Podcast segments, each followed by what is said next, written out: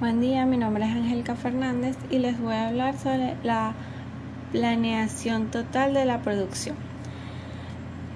La planeación total de la producción tiene que ver con el establecimiento de las tasas de producción por grupo de producción u otras categorías ampliadas a mediano plazo que son de 6 a 18 meses.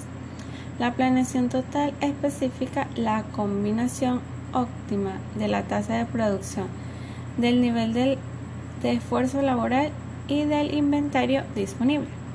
En el presente existen muchas organizaciones las cuales no poseen un rumbo fijo acerca de qué les depara su futuro en cuanto a su crecimiento, permanencia y diversificación del mercado.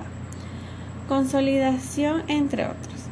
El aspecto organizativo estratégico ha sido descuidado y la calidad ha pasado a un segundo plano. Los elementos de la planificación es un proceso sistemático que desarrolla de ciertas actividades para alcanzar eh, propios objetivos, metas a corto plazo y largo plazo.